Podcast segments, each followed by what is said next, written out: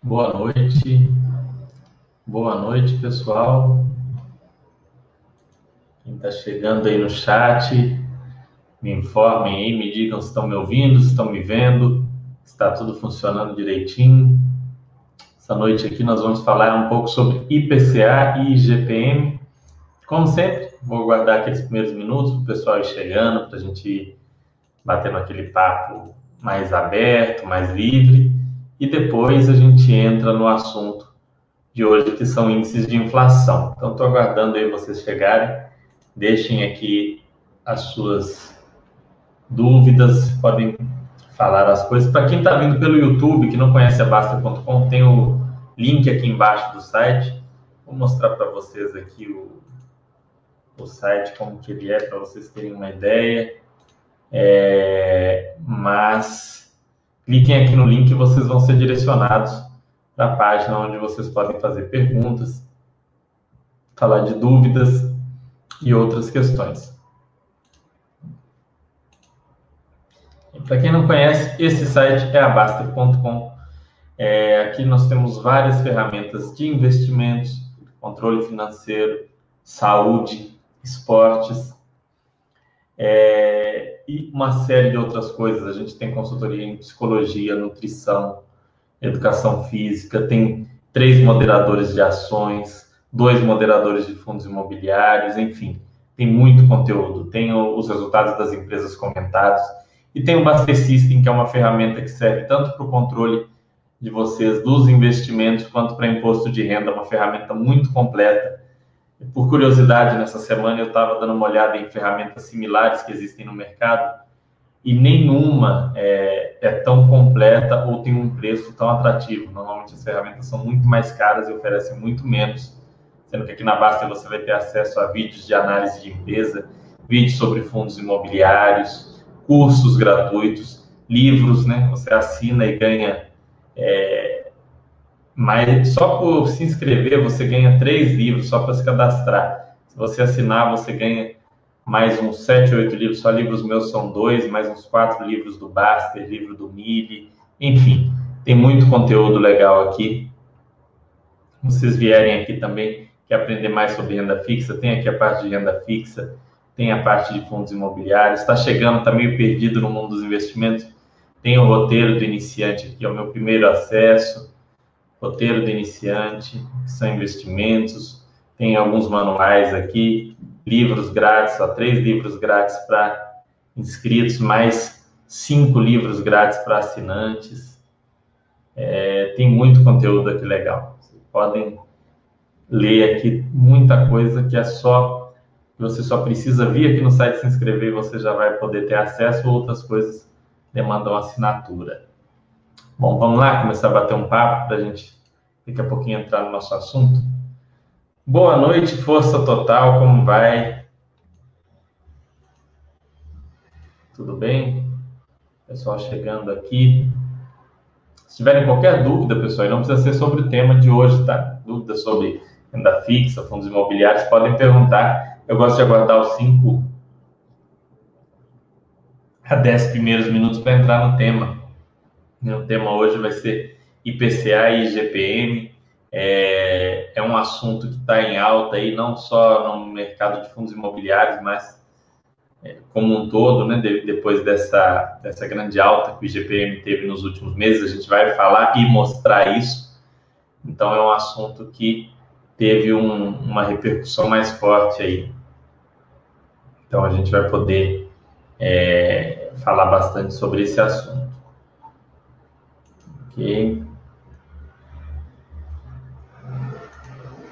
Para quem não vem acompanhando, está saindo os resultados das empresas, os resultados aí do segundo trimestre. Aqui saem os comentários do Eduardo.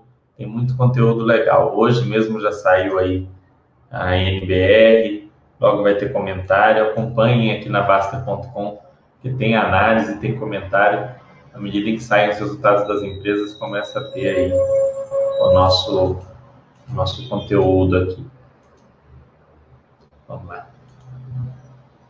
Bom, para quem não sabe, pessoal, toda semana na área de fundos imobiliários e imóveis ou de renda fixa aqui da Basta, eu faço uma enquete para ver qual assunto vocês querem ver discutido qual assunto vocês querem é, que seja tratado.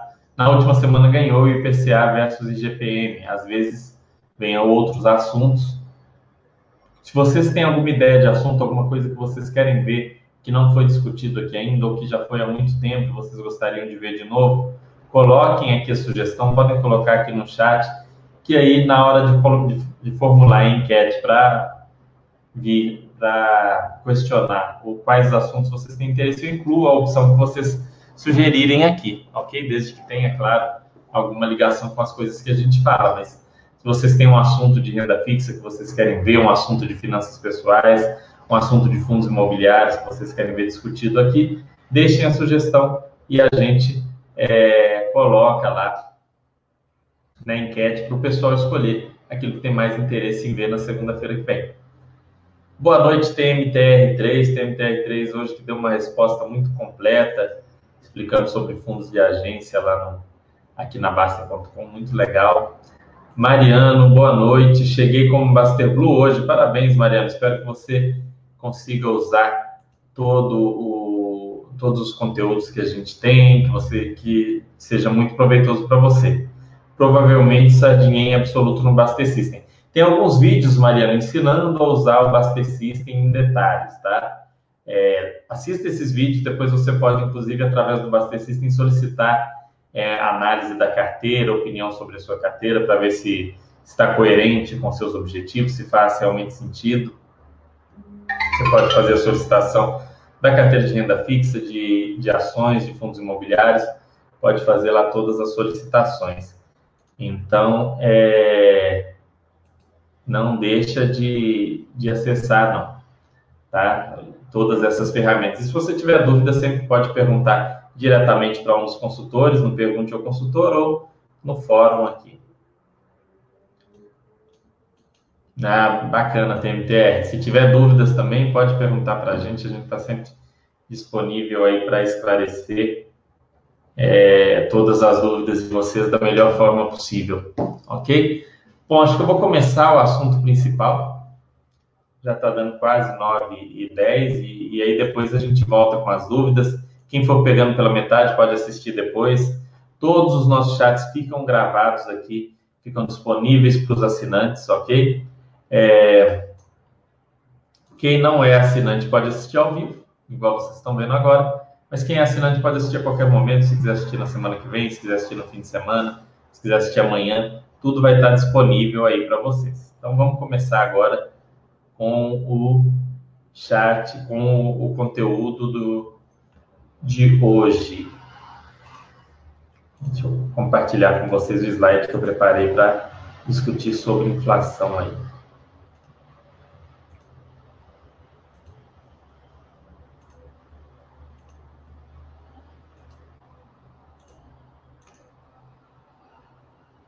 Né? Deixa eu ver se está disponível, se vocês estão vendo. Tá sim. Vamos lá começar a falar do nosso tema de hoje, que é inflação. Hoje a gente vai falar um pouco de dois índices de inflação específicos. Acaba que para falar desses dois nós vamos ter que falar de alguns outros, vocês vão ver. É... Ó, tá uma, uma. Tá. tá uma descrição errada aqui.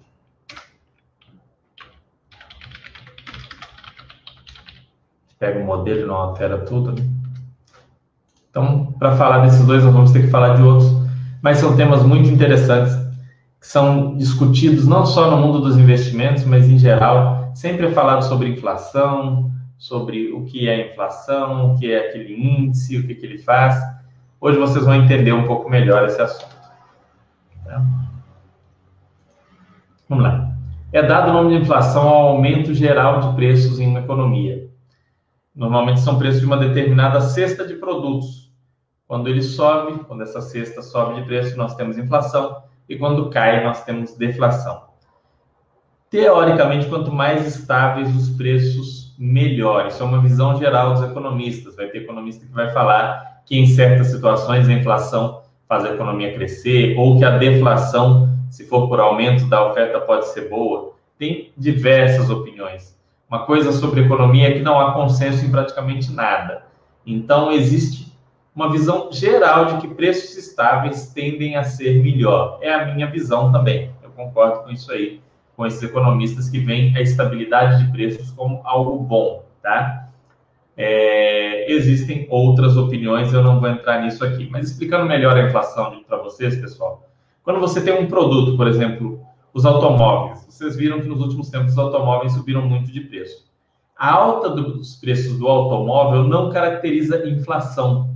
A alta de preço de um produto isoladamente não é inflação, é simplesmente aumento de preço mesmo. Aumentou o preço do tomate, isso não é inflação. Aumentou o preço da carne, isso não é inflação. Aumentou o preço do arroz, isso não é inflação. Agora aumentou o preço do tomate, da carne, do arroz, do aluguel, do carro, do combustível. Isso já é inflação, já é pelo menos um bom indício de inflação. A inflação é quando há um aumento geral de preços da economia e não aumento de um preço específico, como de um produto é, ou de um serviço, entende? Quando a gente só fala que há inflação quando há um aumento geral de preços. Então, a percepção de vocês de aumento de uma coisa específica não caracteriza inflação. Quais são as causas desses aumentos de preço? Né? Por que, que de vez em quando sobe o preço do tomate, preço do arroz? Por que, que sobe o preço do combustível? Por que, que sobe o preço de educação, moradia, etc. Existem alguns motivos diferentes. Primeiro desses motivos, o aumento da demanda. Então, existe uma busca maior por algum tipo de produto por um alimento, por um serviço, enfim. Mais pessoas querem aquele produto. Se não aumentou é, a oferta, se não tem mais daquele produto, o preço vai subir. Mais pessoas procurando, a concorrência pelo produto gera um aumento de preços. Um outro motivo é, da inflação é a redução de oferta. Então, quando tem, a gente está vendo o um aumento dos, dos veículos, é, é, em parte por escassez de matéria-prima. É, outro motivo de redução da oferta commodities, né? Commodities tem uma série de, de questões, em alguns momentos tem uma produção menor. O Oriente Médio controla lá a produção de petróleo, resolve reduzir a oferta de petróleo para o mundo, e isso gera uma escassez dessa commodity um aumento de preço dos combustíveis. Maior interesse de, na produção de um bem em detrimento do outro, né? de açúcar e álcool. Se você tem um interesse muito grande de produzir açúcar, isso leva a um aumento do preço do álcool, porque os produtores deixam de produzir álcool. Aumento do preço do álcool leva ao aumento do preço do combustível, aumento de alguns outros preços. Aumento do custo de matérias-primas para diversas coisas. Ou uma safra ruim de tomate, safra ruim de, de feijão, de arroz. Isso pode levar à inflação, né? Tem menos daquele produto, a procura por ele se manteve igual ou mesmo aumentou, preço sobe, isso gera inflação. Aumentos do custo do trabalho também, é, seja porque pela legislação trabalhista ou por um aumento do salário mínimo, enfim, isso tudo alimenta a inflação. E aí, dentro dessa inflação, são criados índices para medir essas variações de preço. Existem vários índices, a gente não vai falar de todos aqui, mas tem o IPCA, o INPC, o IPC, o IGPM, o IGPDI, e vários outros índices de inflação. Cada um desses índices eles tentam retratar algo diferente. A gente vai falar hoje especificamente do que tenta retratar o IPCA e o IGPM, que são dois dos índices mais famosos e mais conhecidos. O IPCA, ele mede a inflação para famílias com renda mensal entre 1 e 40 salários mínimos, ou seja, praticamente qualquer família, né, mais de 95% das famílias brasileiras se enquadram, na verdade, acho que mais de 98, se não me engano, se enquadram nesse, nesse limite de renda entre 1 e 40 salários mínimos. Ok? Deixa eu só fechar aqui a janela, pessoal, porque está fazendo um pouco de barulho.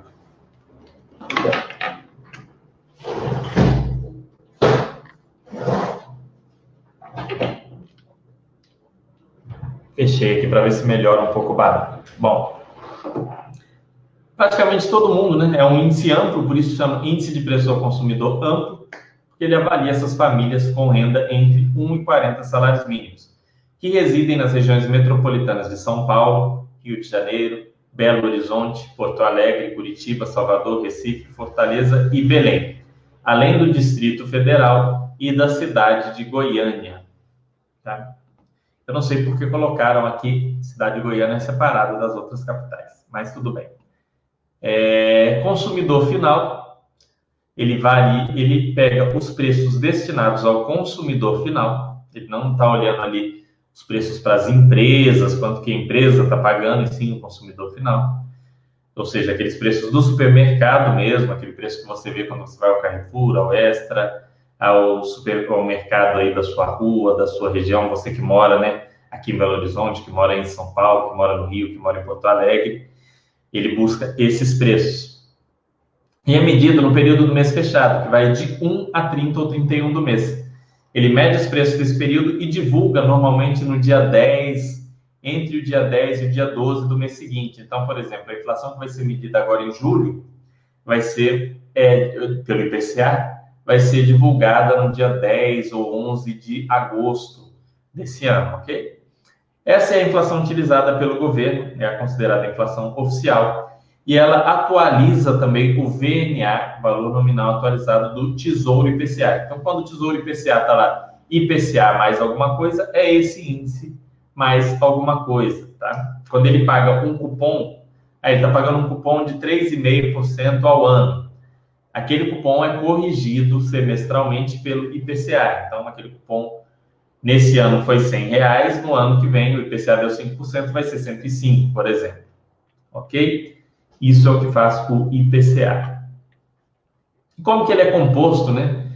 Como é que o governo estabeleceu, como é que o IBGE né, e uma série de estatísticos e de outros profissionais criaram esse índice lá anos e anos atrás, salvo engano, no final dos anos 80.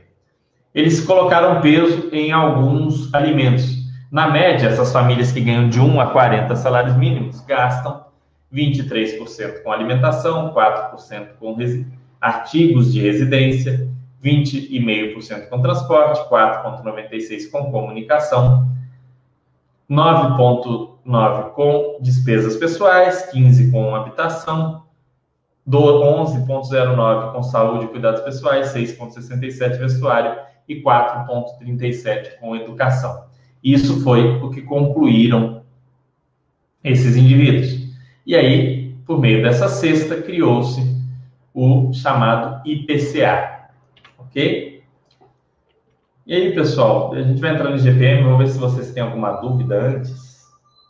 É, eu fiz isso, porém atropelei e esqueci de ver os tutoriais, mas devagar aprendo. É isso mesmo, é, não, não tem problema, Mariana, você dá uma olhada nos nos tutoriais, dá uma olhada nos vídeos que tem explicando, basta assistem que você aprende, não tem nenhum problema, não. Mariana, é Fernando também, é. Ó, José Baltinho aí, boa noite. Idote, boa noite. Maquem aí, meu caro, boa noite, tudo bem? Então vamos lá. É, assim é composto esse índice, o IPCA. E agora a gente vai falar do IGPM para depois a gente poder fazer uma comparação aqui quanto a eles. Tá? Guardem bem essas coisas aqui. Essa é a tela mais importante. Como que é composta, como que é composto o IPCA. Vejam que essas proporções aqui variam muito de família para família. Nas famílias mais pobres, alimentação e habitação com certeza tem um peso muito maior. Enquanto nas famílias mais ricas, né, é, provavelmente coisas como educação e vestuário vão ter um peso maior do que está aqui. Mas esse é a análise que é feita.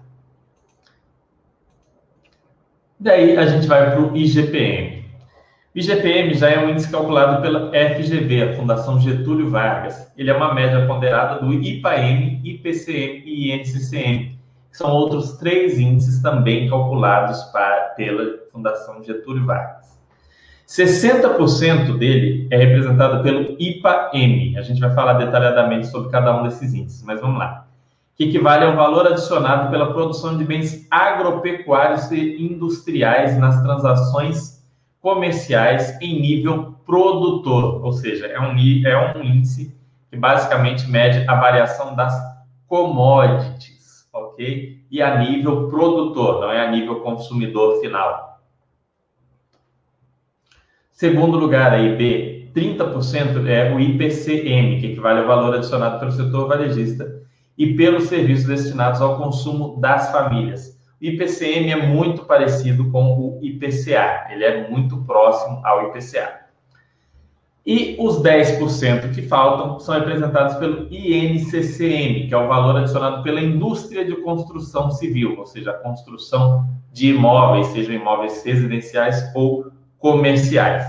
Então, majoritariamente, mais da metade, 60%, é esse índice de commodities, que é o IPA-M. Guardem bem isso. Bens agropecuários e industriais, nas transações comerciais em nível produtor, ou seja, não atinge de modo algum o consumidor final. 30% é o IPCM, que é um índice próximo ao IPCA, e 10% construção civil. Aqui tem um pouco de detalhe do IPA-M, o que, que entra nele aqui. Lavouras temporárias, lavouras permanentes, pecuária, extração de carvão mineral, extração de minerais metálicos, extração de minerais não metálicos, é, produção de alimentos e bebidas, produtos do fumo, produtos têxteis. Isso aqui é sempre a matéria-prima para essas coisas, não é a bebida lá para o consumidor final, a cerveja, o refrigerante, a garrafa PET de água ali. Artigos de borracha e material plástico, produtos de minerais e não metálicos, máquinas e equipamentos, equipamentos de informática, veículos automotores, reboques, carrocerias e autopeças. Outros equipamentos de transporte, móveis. É, no segundo estágio de processamento, alimentos in natura, ou seja, é aquele alimento antes dele ser processado. Entra também o alimento processado, antes de ser vendido para o consumidor final, é aquela etapa em que ele é vendido para o supermercado, para um atacarejo, enfim. Bebidas e fumo, vestuários e calçados, tudo isso ali naquele nível intermediário. Né? Alguns bens intermediários aqui, como materiais e componentes para manufatura, máquinas, né? Materiais para construção, combustíveis e lubrificantes para a produção, embalagens e suprimentos, além de matérias-primas brutas, como sementes, é, processamento industrial para fins alimentares, para fins não alimentares e minerais. Vejam que tudo isso aqui tem muita relação com commodities. Além do IPM, a gente tem o IPCM. Tá? O IPCM é calculado pela IFGV e engloba famílias que ganham de 1 a 33 salários mínimos, ou seja, é um pouco mais é, apertado do que o IPCA. Ele não vai a 40 salários mínimos, ele para ali em 36. Isso, na minha opinião, já torna ele um índice que reflete um pouco melhor é, as famílias brasileiras. Sua pesquisa de preço se desenvolve sistematicamente entre os dias 21 e o dia 20 do mês seguinte, cobrindo sete das principais capitais. Belo Horizonte, Brasília, Porto Alegre, Recife, Rio de Janeiro, Salvador e São Paulo. Então podem ver que aqui cobre menos capitais também do que o outro. O outro cobria é, Fortaleza, cobria Curitiba, e aqui não, aqui são essas sete capitais. Os bens e serviços que integram a amostra estão distribuídos em outro, oito grupos ou classes de despesa: alimentação, habitação, vestuário, saúde e cuidados pessoais, educação, leitura e criação, transportes, despesas diversas e comunicação. É uma distribuição bastante parecida com a do IPCA, como vocês podem ver. E se vocês pesquisarem sobre esses dois índices, vocês vão ver que eles andam sempre muito perto um do outro. E por fim, o INCCM, que é 100% o índice de construção civil, vergalhão, aduela, aluguel de máquinas e equipamentos para construção, areia lavada, condutores elétricos, ferragens para esquadrias, pias, cubas e louças sanitárias, cimento, taxas de serviço, madeiras para telhados, mármore e granito é, trabalhados, massa corrida para madeira, ladrilhos e placas para pisos, gesso, condutores elétricos, enfim.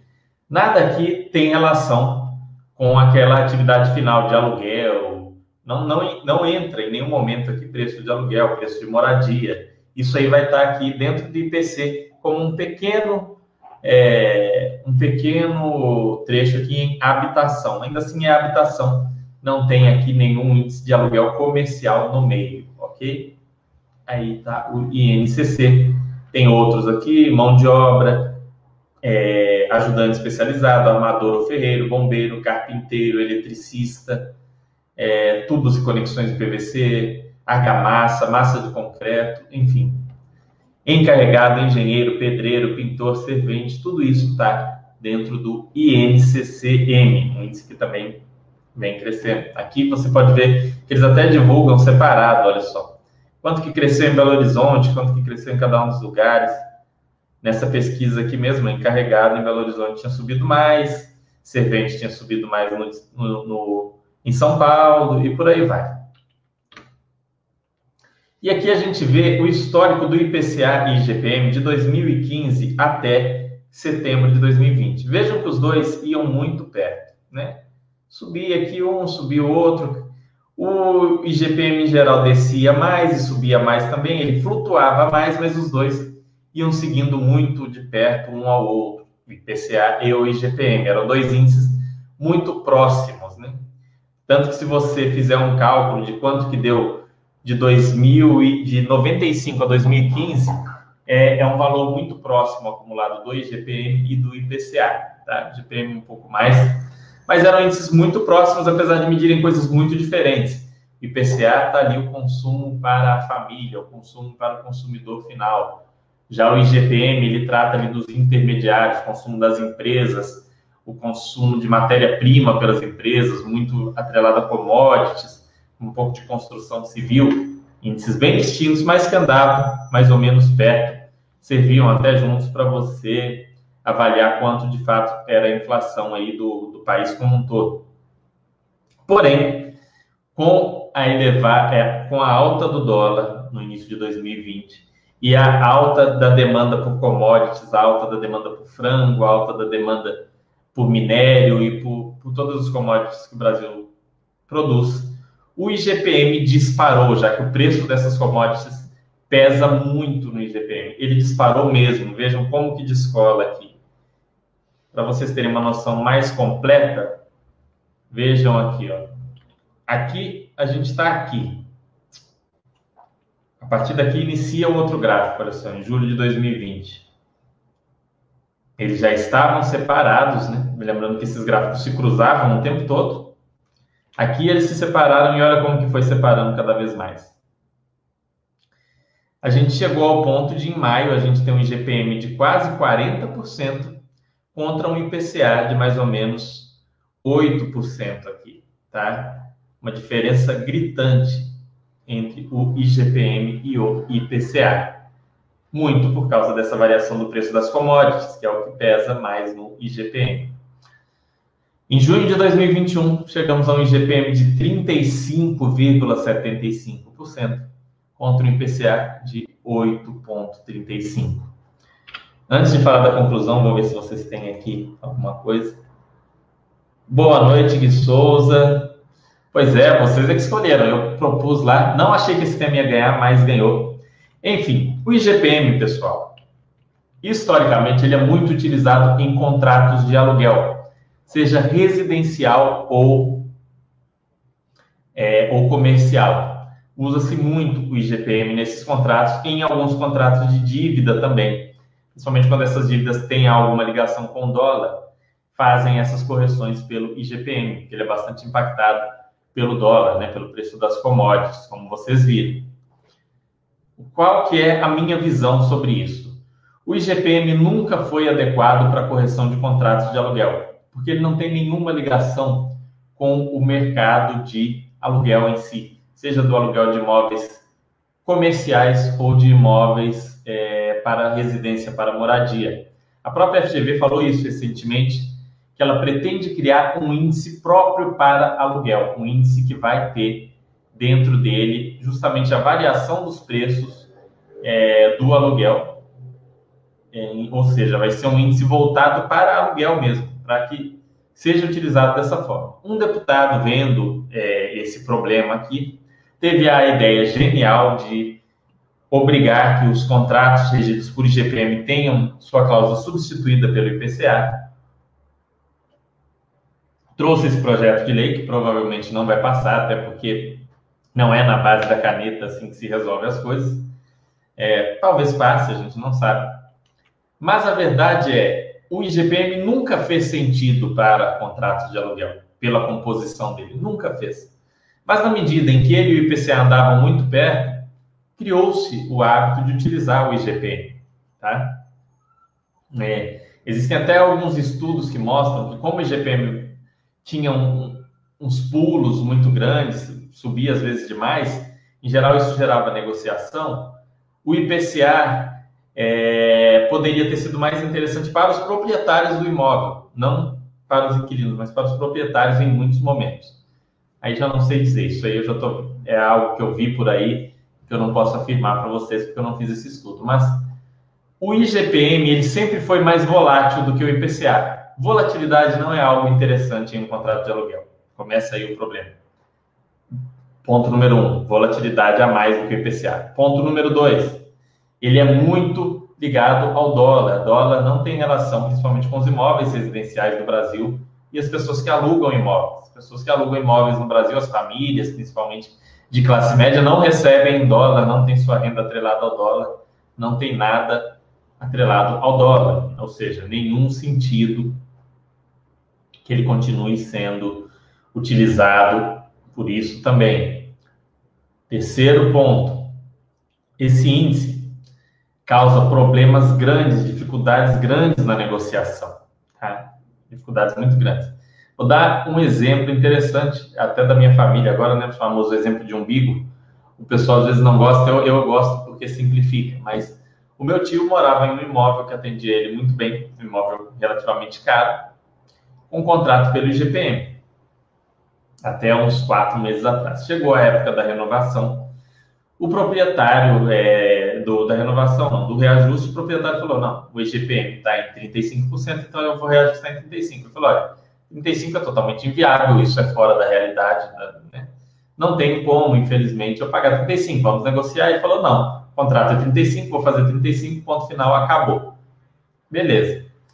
Diante disso, ele resolveu procurar outros imóveis. Procurou, naturalmente achou um imóvel mais barato, porque o imóvel que ele morava com um aumento de 35 ficou um valor absurdo, e foi embora. O cara trocou um aluguel que recebia todo mês, adequadamente, por uma vacância aí que pode durar talvez meses ou talvez até anos. Burrice, na minha opinião, é burrice, mas não, não vem ao caso. A questão é, o IGPM traz menos previsibilidade, traz maior volatilidade dificulta as negociações e não tem nenhuma relação com o mercado de aluguéis.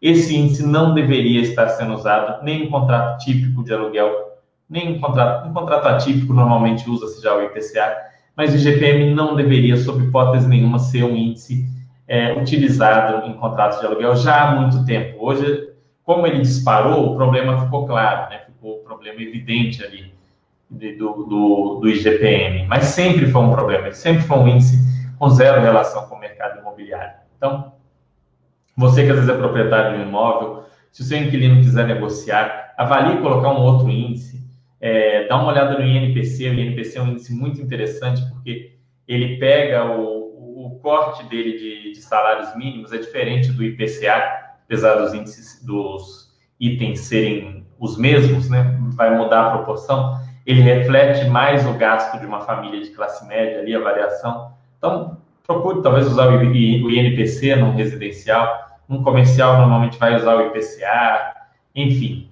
O IGPM, o ideal é que ele caia aí no, no ostracismo quando se tratar de contratos que não têm relação com commodities ou com dólar. Ele não era para estar, na minha opinião, de modo algum no mercado imobiliário ouvir o que, vocês estão falando para a gente bater um papo sobre isso, o que vocês acham.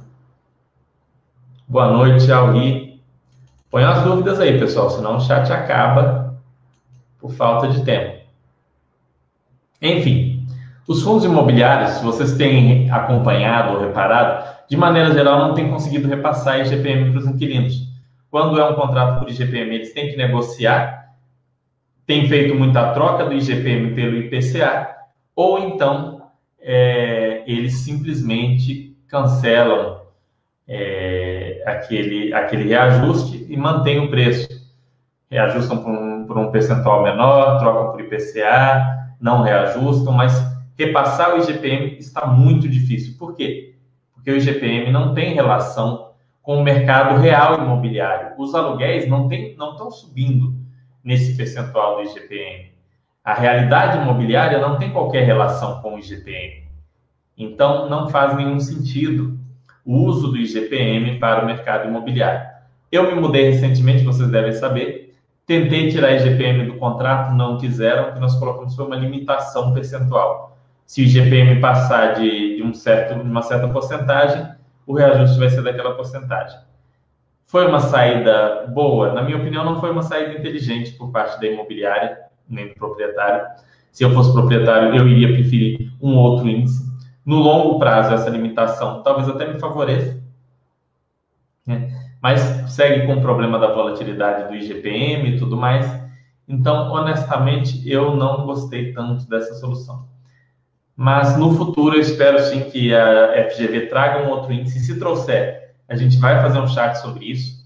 Quem sabe a gente não consegue até trazer algum pesquisador de lá para conversar com a gente, para falar um pouco sobre isso, né? É você aí que talvez trabalhe na FGV de alguma forma e é aqui da Basta, se quiser entrar em contato, fique à vontade, vai ser muito legal. Até para falar de qual o uso do IGPM, no que, que o IGPM foi pensado, para mim ficou bem, fica bem claro quando você lê toda a documentação sobre o IGPM lá na FGV, que foi um índice pensado para esses contratos de empresa que envolvem commodities, que envolvem dólar, que envolvem produtos, matérias-primas, né? É, principalmente a minha visão é que o GPM foi criado com esse objetivo. Ao longo do tempo, por algum motivo, pensaram que seria interessante fazer contratos de locação com por IGPM, tá? Enfim, é, vamos ver se vocês têm dúvidas.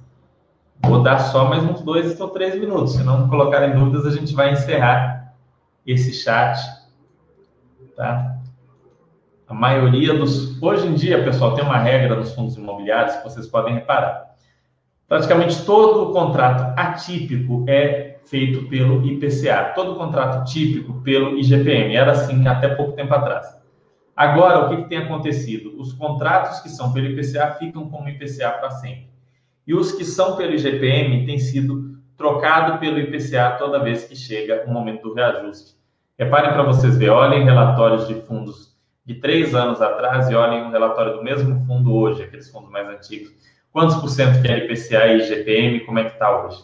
O IGPM está saindo fora mesmo, porque ele não é um índice adequado, ele não é um índice interessante para é, medir a nossa inflação aí, para medir a inflação do brasileiro para medir a variação dos preços de aluguel, ele não serve, na minha opinião, para nada disso. Serve para outras coisas. Né? Ele deve se manter aí para outros fins, para outros tipos de contrato. Você que não gosta, sempre tem aquele pessoal, ah, eu não gosto do IPCA porque é um índice do governo e tudo mais. Como eu mostrei para vocês, a própria FGV tem o IPC, que é um índice parecido com o IPCA, mas medido por uma instituição privada. Então você pode ver a variação do IPC Quer ver? Vamos ver quanto que está o IPC. IPCM de junho. IPCM aqui de junho, vamos ver. Ele foi de 0,6 em junho. E acumulado no ano de 3, não, acumulado nos últimos 12 meses de 7,94. Enquanto o IPCA estava em, deixa eu ver o que eu falei com vocês agora só para a gente comparar. IPCM estava em 7,94 e o IPCA em 8,35. Vejam que são, são índices que andam muito perto, o IPC e o IPCA. Tá? Acho que o IPC é até mais interessante. Mas o IPCA é o que, é o que baliza os, os, os títulos públicos, enfim, o IPCA é um índice muito importante para a nossa economia como um todo, até porque as próprias políticas públicas são baseadas é, no, na medição do IPCA, o aumento da taxa de juros para controle de inflação, é sempre avaliando a inflação medida pelo IPCA. Ok? Vamos lá. Se não tiverem dúvidas, eu vou encerrar mais cedo, pessoal. Ver, ver um pouco de Olimpíada. Investir em fundos imobiliários ou em tesouro IPCA? Zé Valtinho, não precisa ter ou, né? Você pode ter os dois na carteira, tesouro IPCA e fundos imobiliários. Eu mesmo tenho os dois e eu acho que é a maneira mais equilibrada, mais coerente de você ter uma carteira, ter fundos imobiliários, ter ações e ter sim títulos públicos, ter sim tesouro IPCA é, na sua carteira. Então, não deixe de montar um portfólio, de ter ativos diferentes, ativos que têm lógicas diferentes, para que você tenha mais tranquilidade. Nesse sentido, Tesouro Selic, Tesouro IPCA, FII, tudo isso faz sim, bastante sentido, ok? Antigamente a gente tinha a NTNC, né? Que era o Tesouro IGPM, né? Para assim dizer, se ele existisse hoje, ia chamar Tesouro IGPM. Mas ele, ele deixou de existir já tem um tempo.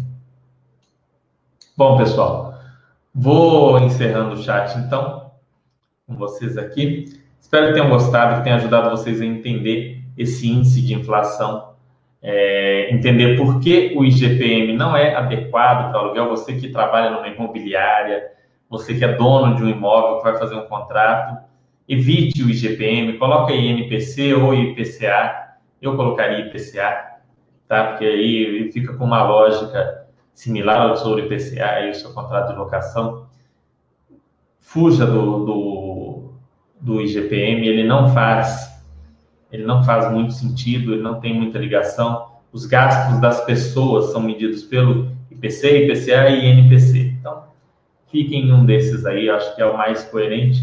Não adianta a gente esperar que o governo faça alguma coisa, as grandes empresas façam alguma coisa, se a gente é teimoso igual uma mula, né? E não aceita esse tipo de mudança esse tipo de evolução, ok? Um grande abraço, uma ótima semana para vocês e até a semana que vem.